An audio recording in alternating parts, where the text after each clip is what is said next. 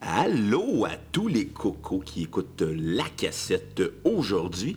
Un nouveau concept euh, avec votre sexy boy lui-même, la sexy boy de la cassette, Bruno Marotte. Oui, oui, moi-même, le seul et l'unique euh, pour mon épisode du jour.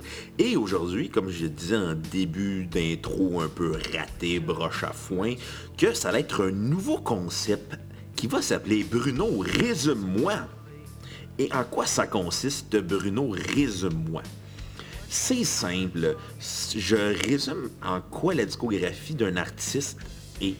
Dans le sens, ses albums essentiels dans une carrière. Par exemple, le- l'idée que j'ai eue, c'est quand on parle d'un groupe qu'on aime ou qu'on déteste, ou peu importe, quand on a un groupe qu'on aime puis qu'on a tout écouté leur discographie, on va toujours revenir aux 2, 3, 4 mêmes albums. Parce qu'il y a des albums qui ont été différents, qui ne nous ont pas plu, parce qu'il y a des albums qui ont juste été mauvais, parce qu'il y a des albums qui ont passé dans le bar carrément.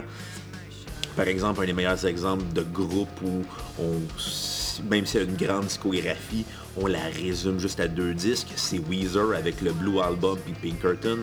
N'importe qui qui me dit que euh, les autres albums de Weezer sont meilleurs que Pinkerton puis le Blue Album, euh, je me méfie d'eux euh, sincèrement.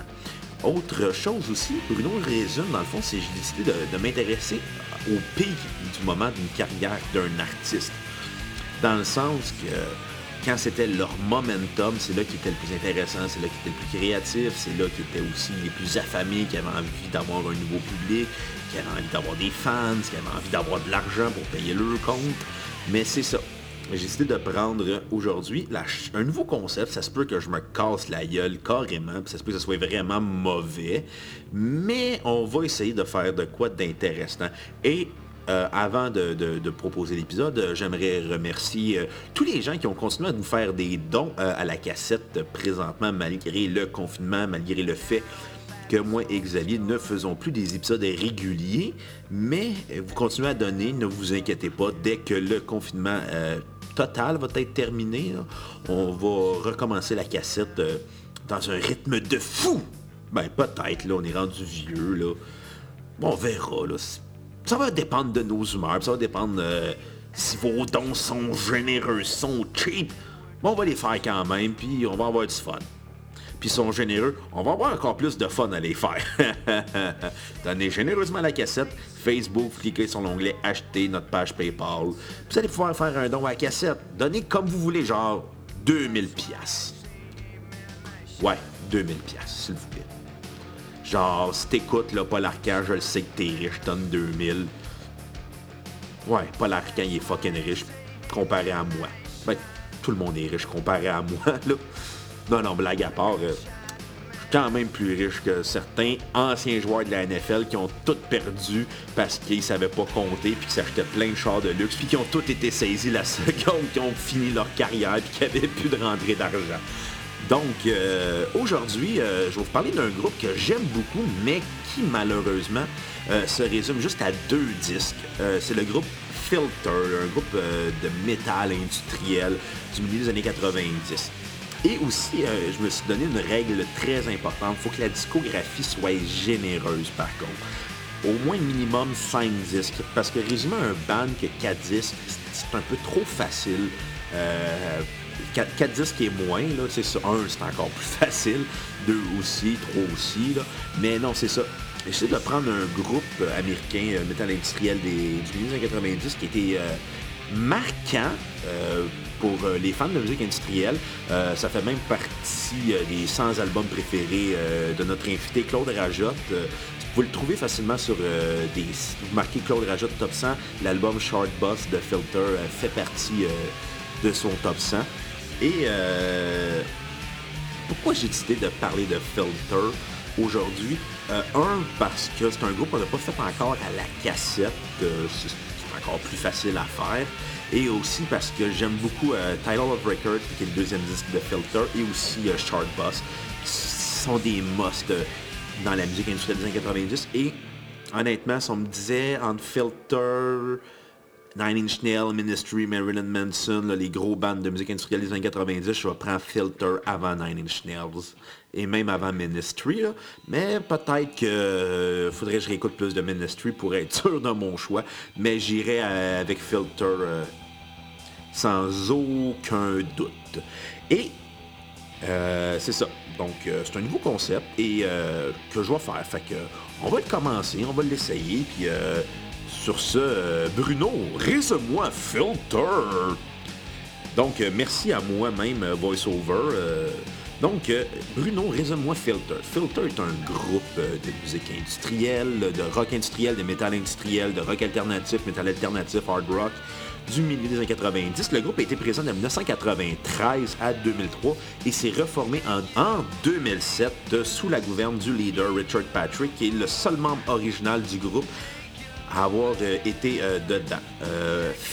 parlons de Richard, le groupe vient de Cleveland en Ohio si vous aimez les Indiens de Cleveland, les Browns de Cleveland, vous allez triper sur l'Ohio, mais sinon, pas grand-chose en Ohio qui intéresse les gens. En général, là, on s'entend, là, à part le sport qu'il y a là-bas, il n'y a pas grand-chose ça a l'air le fun en Ohio. Ça a l'air crissement déprimant. C'est pour ça qu'il y a des bandes, je pense, Nine Inch Nails aussi vient de, de Cleveland en Ohio. Là, on va vérifier sur Wikipédia. Mon recherchiste préféré, ben oui, ils viennent de Cleveland en Ohio. Euh, c'est d'ailleurs, euh, parlant de Nine Inch Nails, Richard Patrick, euh, le chanteur-guitariste de Filter, a fait partie de la première mouture de Nine Inch Nails vers la fin des années 80 jusqu'au début des années 90. Là. Précisément, je connais, je pense c'est 92, 93. C'est Trent Reznor qui l'a dit Vas-y, dude, fais ton album, je t'encourage. Et sous euh, les conseils euh, de Trent Reznor, Richard Patrick a décidé de former Filter avec euh, son album, avec son compatriote, j'ai oublié le nom, hey, ça va bien, recherchiste de l'année, Bruno Marotte, Sweet Fuck ah non, il est parti le groupe avec Brian Lee, Lee, Seagang, était, dans le fond, le gars qui faisait les claviers, les arrangements, les beats, au niveau de la batterie. Euh, il, était programme, il faisait la programmation musicale de la musique industrielle par ordinateur. Christ que je sais pas comment traduire le mot programming pour de la musique. C'est pathétique. Bravo Bruno. You suck. Non, c'est pas vrai. Je m'adore. Bref, ça pour dire, euh, l'album Short Boss euh, de Filter, c'est un album qui a été écrit composé seul, euh, parole musique par Richard Patrick. Il y a la fameuse chanson Amen Nice Shot, euh, qui est le plus gros, euh, un des plus gros singles de l'histoire de Filter. Ça a été aussi la tune du film The Cable Guy avec Jim Carrey, le film de Ben Stiller, qui est toujours controversé parce que c'est considéré comme soit les, les, raisons pourquoi les gens détestent le film The Cable Guy, c'est les mêmes raisons pourquoi les gens l'aiment parce que la performance de Jim Carrey est fucking weird. T'es pas trop sûr de qu'est-ce qu'il est supposé être. Puis finalement, les gens qui détestent le film Cable Guy euh, les détestent pour les mêmes raisons qu'ils l'aiment. C'est à cause du jeu et du scénario qui est trop... le jeu ambigu, weird de Jim Carrey, mélangé à la réalisation scénario de Ben Stiller qui fait aussi... Euh, non moins de... Non, c'était pas Ben Stiller qui l'a écrit, mais il l'a réalisé par contre. Mais ça, c'est un film qui, manque de sens, mais en même temps... C'est ça. Ça fait trop longtemps que je l'ai vu pour avoir une opinion sur Cable Guy. Mais c'est ça. Euh, la chanson Eman Nice Shot de Filter était la, la, servi de chanson euh, sur la trame sonore du film et c'est ça qui a aussi popularisé le groupe en 1995 avec son album Shard Boss. Euh, un album qui est brutal, qui est cru, qui est violent. C'est des, oui, la batterie est électronique, c'est des, elle était préprogrammée, ça n'a pas été une batterie naturelle, mais en même temps, les guitares sont puissantes, la basse est là, il y a des claviers, il y a une espèce d'enrobage industriel qui fait que le tout est euh, lourd et intéressant. En même temps, Richard Patrick, il, est très dark dans sa façon d'écrire aussi. C'est là où on sent que le groupe comme, prend son, commence à se former, c'est embryonnaire, mais en même temps, on voit que le, gars avait de l'expérience au fait que tourer avec Nine Nails qui a travaillé avec Trent Reznor. Donc, c'est un album qui est très autodidacte, réalisé, écrit par Richard Patrick, avec, en collaboration avec Brian Gang.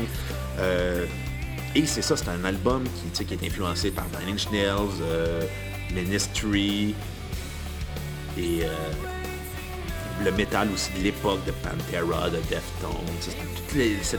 Richard Patrick s'imprégnait musicalement de ça. Un album qui est lourd, qui est pesant, short boss.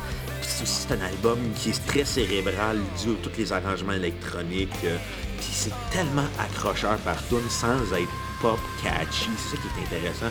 C'est que ça reste des verres d'oreille, mais t'es comme non, c'est pas tant pop que ça parce que comparé à l'autre album, Title of the Title of Record, qui la suite de Short Boss, qui est beaucoup plus pop, beaucoup plus catchy, euh, beaucoup plus métal, euh, beaucoup, plus. Pardon, euh, le moment de rock, le moment de gauche, mais beaucoup plus métal, radio-friendly de, cette époque-là. On sent beaucoup l'influence au niveau du post-grunge de l'époque. C'était weird, weird le post-grunge anyway. on sentait l'influence du post-grunge Record, mais pas sur Short Boss. On sentait plus. C'était comme ça, c'était comme le son de l'après-scène grunge. C'était pas comme le son que le label voulait avoir pour promouvoir des artistes pseudo-dark. Euh, à la Three Doors Down, Nickelback, Creed et compagnie. Mes plaisirs coupables.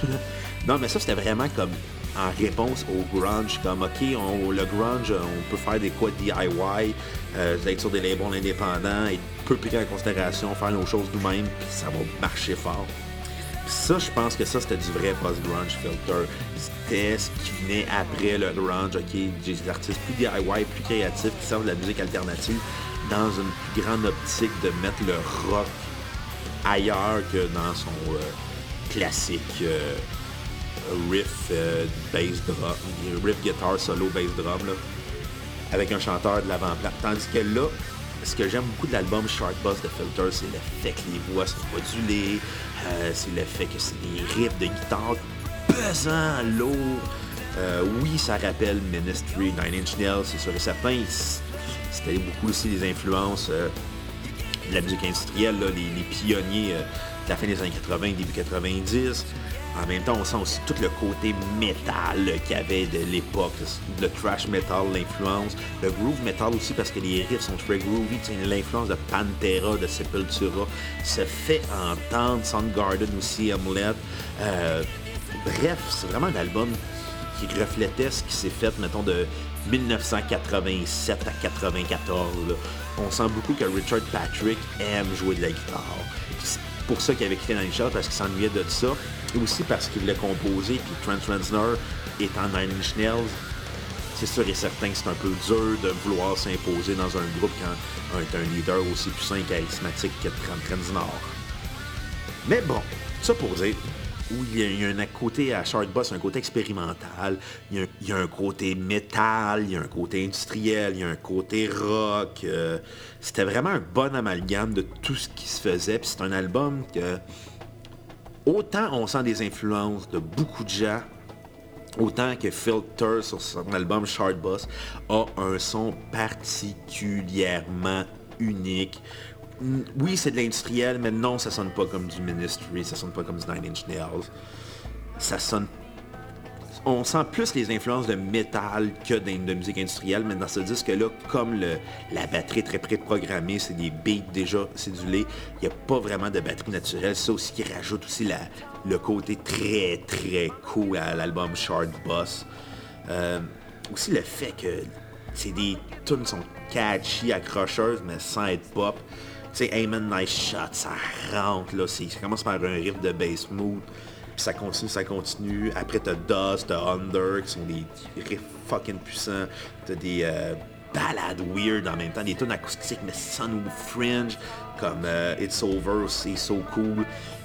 Que t'embarques comme dans une espèce d'esprit... Euh, farfelu, un petit peu psychotronique. Puis aussi, ce qui était le fun de Filter, c'est que à l'époque, les, les bands industriels se déguisaient, se mettaient beaucoup en avant avec des costumes. Eux autres, non. Ils étaient vraiment dans une petite très grunge. Là. On s'habille on, tous les jours qu'on embarque sur la scène. S'il n'y avait pas de costume, il n'y avait pas non plus euh, d'effets pyrotechniques. C'était vraiment comme un band qui arrivait, puis c'était on your face. Puis c'est ça aussi qui est un peu l'influence grunge qui sent dans la musique de Filter, c'est que c'est arrivé, puis paf, on your face.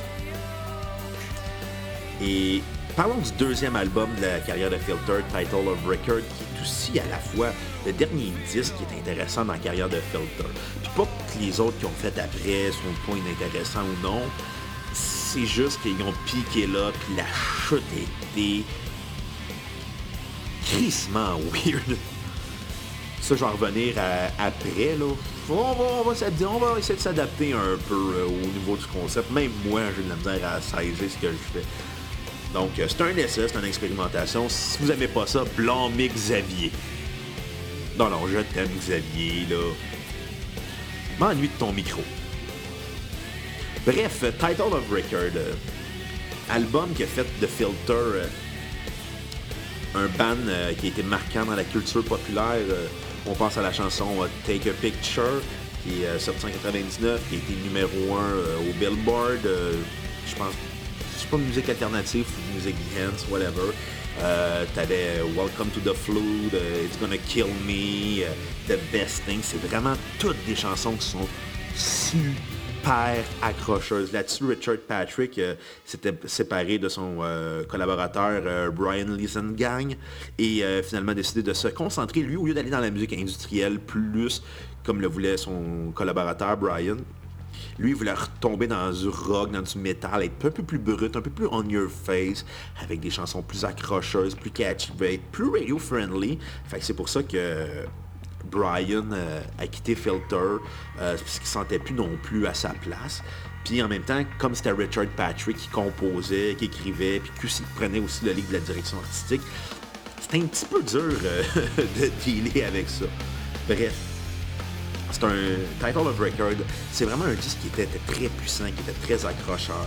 Ça commençait avec Welcome to the Flow, qui, était, qui est lourd, qui est très rock. En même temps, quand tu écoutes ça, tu peux pas te dire. Tu sens que ça a influencé Deftones, euh, Our Perfect Circle. Ça sent, on sentait que Filter avait une influence sur les bandes métal des, des années 2000. C'est dès que t'entends ça, t'es comme oh shit, ok là, je comprends d'où vient cette espèce de son super, des, des riffs super accrocheurs, puis avec des espèces de voix modulées, ça partait de filter. Euh, tu sais que je pense à It's Gonna Kill Me, qui, qui, reste dans la tête, t'es comme OK, il y a un refrain qui est super catchy, qui est super accrocheur, avec un côté industriel aussi dans la chanson. Euh, parce que euh, sur Title of Record, même si Brian Lisingang est quitté. Euh, Richard Patrick, quand même, rachetait des influences industrielles. Puis les arrangements sont industriels, mais l'intention n'était pas industrielle dans ce disque-là. Et euh, c'est ça qui fait la grosse différence. C'est beaucoup plus. Il y, a, une vraie batterie. c'est des musiciens de studio. C'est pas juste deux gars qui ont fait un disque avec un drum machine. Non, non, c'était vraiment, vraiment, vraiment là, professionnel. C'était vraiment moins DIY. C'était beaucoup plus. C'était beaucoup plus simple. C'était pas, pas beaucoup simple, voyons. Bruno, discipline-toi quand tu parles. C'était vraiment plus euh, ambiance de rock band. C'était, c'est ça dans le fond d'offrir la chance à, Richard Patrick d'offrir euh, son côté plus métal avec ça. Puis en même temps, il y a eu son plus grand succès en carrière avec Take a Picture qui est en même temps une espèce de chanson smooth rock euh, planante euh, avec des effets avec des un petit côté psychédélique léger là avec aussi des euh, des des tam tam là. Je me souviens je serais pas on va dire des percussions pour être safe ou pas des bongos là mais d'autres tam tam anyway on se comprend des congas et voilà je l'ai trouvé Conga Cause de Gloria, du duo Gloria et Stéphane euh, que j'ai réussi à le retrouver. Euh, bref, arrête de délirer, Bon, bon, bon, bon, bon. Ça pour dire que euh, Title of Records, c'est vraiment pop, c'est vraiment catchy, mais avec des influences industrielles.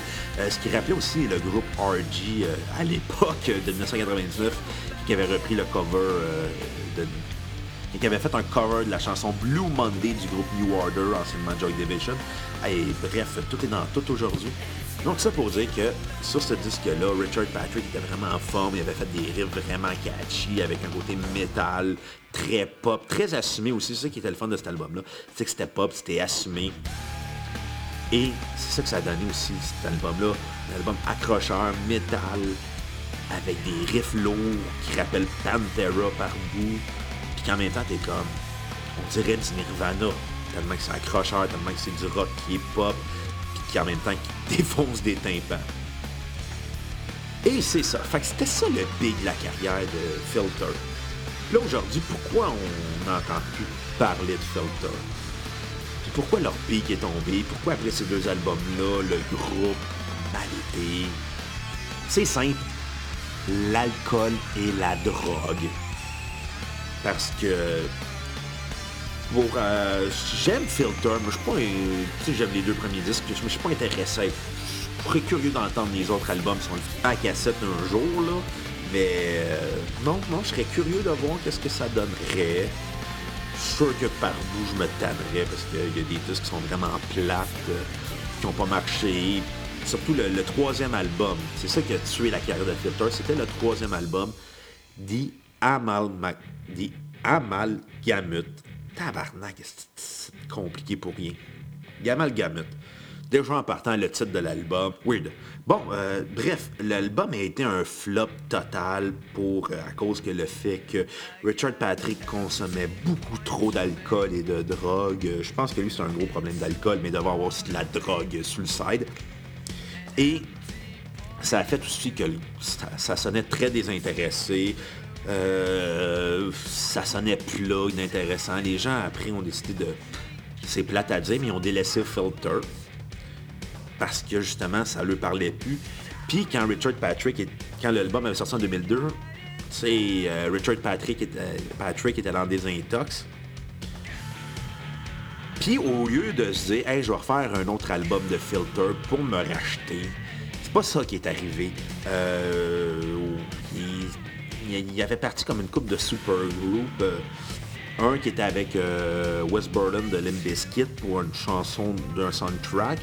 Finalement, la rumeur voulait qu'ils fassent un album ensemble. Finalement, non, c'était juste pour le temps d'une chanson. Mais non, à la place, il est allé avec euh, les anciens gars de Stone Temple Pilots, Richard Patrick, former le groupe Army of Anyone. qui étaient les deux, les deux frères de Stone Temple Pilots, les deux frères Léo, qui est le guitariste et bassiste du groupe. Puis quand il est parti ça, il avait décidé que Filter ça se séparait. Puis je pense que l'album est sorti en 2006.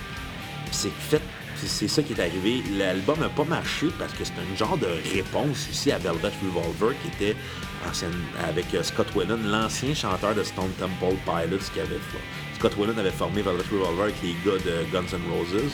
Euh, ce qui a fait que en même temps, les gens ont vu ça d'un certain œil en disant Ah ouais, on a l'air vraiment mère de Scott Whelan qui s'est parti un super group avec les God Guns. Et finalement, eux, ils ont pris Richard Patrick. Euh, le défaut de cet album-là, c'est que ça n'a pas marché. Euh, les gens l'ont comparé à Velvet Revolver, puis les gars sont un peu tannés, puis ont décidé de se séparer parce que les gars de Temple Pilots sont retournés avec Scott Whelan, malgré ses graves problèmes de consommation. Puis Richard Patrick, comme il était sobre, lui a décidé qu'il allait continuer Filter avec l'album Anthem of the Damned. Anthem for Damned. Damned. Anthem for Damned. Et voilà maudites allergies qui me font parler tout croche. Bref, ça n'avait pas le même impact. Euh, le groupe avait, qui était habitué de signer sur des majors, était rendu sur, euh, je pense, un, label indépendant. Puis ça n'avait pas marché. Ben, il n'y a pas eu le même enthousiasme qu'à l'époque. Euh, il n'y a pas eu tant de singles radio qui ont sorti. Il n'y a pas grand-chose qui était sorti du lot, malheureusement pour Richard Patrick. Mais en même temps, ça a fait aussi que Filter reparti en tournée, les gens les revoyant chaud. Ils ont même fait Woodstock en Boss en 2008 quand l'album avait sorti. Ça, je trouve ça, c'est un petit peu particulier. Pourquoi je sais ça? Mais bon, ça, vous le saurez dans Parce que, non, je vous le dirai, je vous le dire aujourd'hui, parce que j'aimais ça fouiller les programmations de festivals, euh, parce que j'étais en communication cégep. Moi, je voulais m'en aller en organisation culturelle à l'université. Et finalement, je lisais toutes les programmations d'archives, puis c'est là que j'ai découvert Filter, puis c'est là que j'ai découvert Take a Picture, Nice Des fois, des espèces d'addons autistes que j'ai, ben, ça me donne à découvrir des très bons groupes.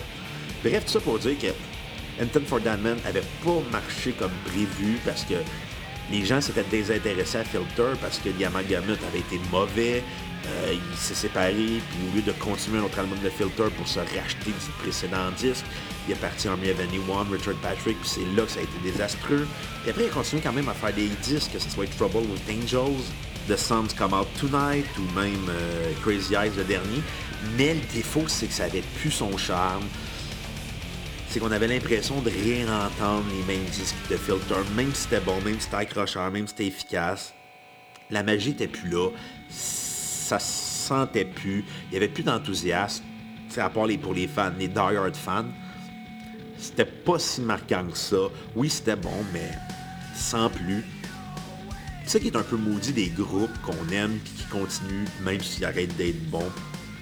On va les écouter pareil, même si c'est de la merde.